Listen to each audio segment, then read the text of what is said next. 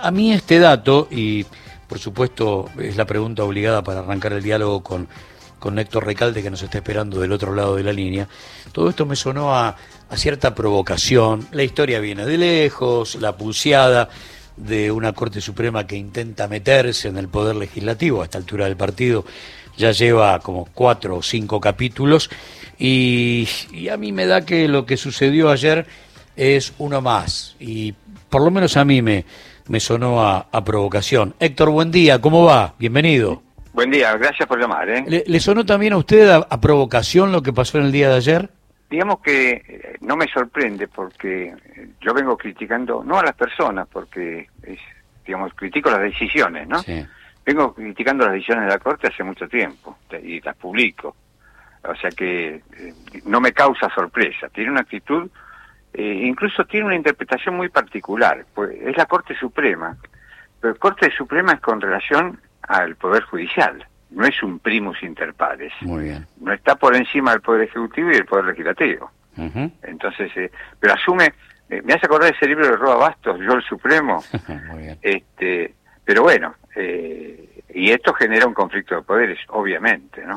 Eh, esta, esta posición tan, si se quiere, monárquica que está asumiendo, que no es nueva, uno puede revisarla a lo largo de la historia argentina, distintos momentos de la judicialización de la política o la politización de la justicia a partir sí. de la acordada de la Suprema Corte que le dijo Uriburu, dele para adelante, está todo bien. Claro.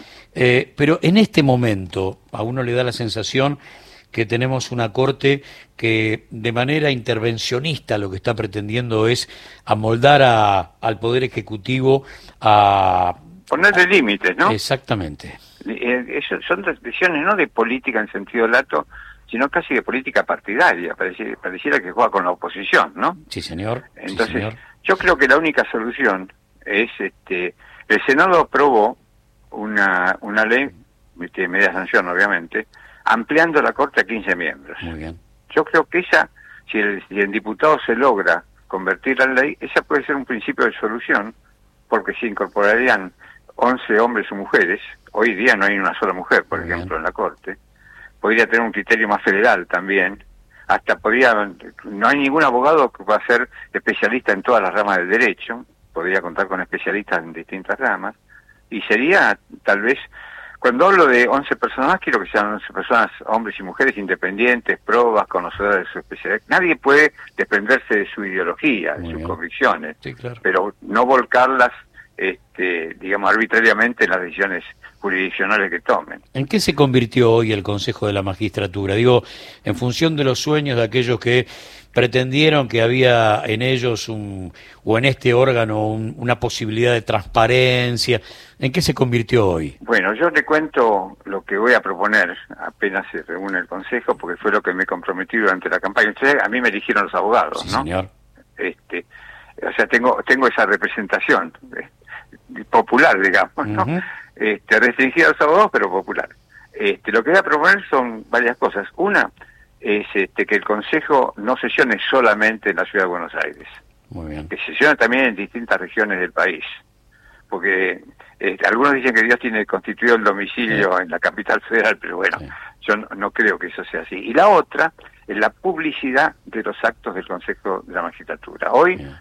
Se pueden ver por YouTube, pero YouTube tiene un alcance limitado, este, no es gratis. Mi propuesta es, si tenemos un canal público, que el rol de Estado juegue también en esto y que el canal público grabe en vivo y en directo todas las sesiones del Consejo de la Magistratura para que todo el país pueda ver de qué se trata.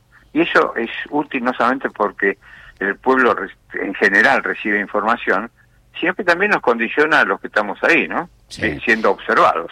Yo sé que hoy a la mañana en la cola de la verdulería no se hablará de del Consejo de la Magistratura, mañana sí, tampoco, sí. pasado tampoco.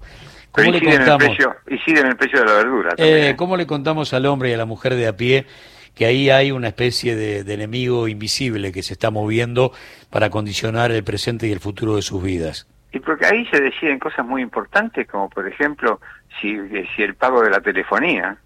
Claro. este, el pago de Internet, si es un servicio público o no, la Corte decidió que no. Sí entonces este, nos resulta más caro. y, y menos accesibles estos servicios. De ahí de la importancia, ¿no? Más, más este, la información. Una información cuando son intereses corporativos los que manejan la información es sesgada. Si la información es pública, evidentemente el, Estado está cumpliendo su rol de informar, ¿no? Héctor, daría la sensación que, que no dan los tiempos para, para ninguna condena que afecte la candidatura de Cristina Fernández de Kirchner. ¿A dónde apunta esta justicia que es escribana del poder real? ¿A que, a que llegue cuestionada, a que llegue trastabillando, a que no llegue de la, de la mejor manera en función yo de creo que eh, todos los caminos conducen a Roma, ¿no? Y en este caso el objetivo fundamental de los sectores de oposición, mediáticos, judiciales, políticos, etcétera, etcétera, es erosionar la figura de Cristina Fernández de Kirchner, cosa imposible de lograr con el pueblo, ¿no? Sí. Porque eh, puede este, generar alguna dificultad y algún resquemor en la clase dirigente, pero abajo, abajo, digamos, con, con, con los ciudadanos de a pie, de, de, ningún, de ninguna manera puede erosionar la figura de Cristina. ¿no? Sí, sí. Eso lo digo partiendo de una observación de la realidad. Yo milito. Sí, sí, claro. Y cuando estamos con las compañeras compañeros, este, como dice el tango, no habrá ninguna igual, ¿no? hay, hay algunas cosas que son realmente significativas porque las grita la historia directamente. Lo que hoy llamamos Laufer tiene un, un, modelo muy particular a partir del golpe de 1955, que termina con el enorme Ramón Carrillo convertido en un este, vil ladrón de vales de nafta, o eh, con la vida de, de, Pistarini en la cárcel de Tierra del Fuego. A lo que voy es bombardeo a la plaza, golpe de Estado, muerte de la Constitución del 49, decreto 4161, plan Coninte, Estreleu, y cuando el hombre volvió te ganó con el 60% de los votos. Digo, eh, hay enseñanzas hay un decreto hay un decreto que a mí me gusta mencionarlo el 385 del año 77 que canceló todas las fichas de afiliación de los trabajadores y trabajadoras de sus sindicatos obligando en medio del terror las desapariciones los secuestros a que los trabajadores tuvieran que tener una actitud activa Exactamente superar ese miedo, esa presión y volver a afiliarse. El padrón posterior fue mayor al preexistente, por eso los, los compañeros lo llamaban el, decreto plebiscito, ¿no? Sí, sí, señor. O sea que el, la fuerza de los pueblos es incontenible. En algún momento dado, Perón decía eso. este, por más que le pongan un dique, eh, o lo voltea, lo pasa por encima, o lo filtra por los costados, ¿no? No se detiene la fuerza de los pueblos.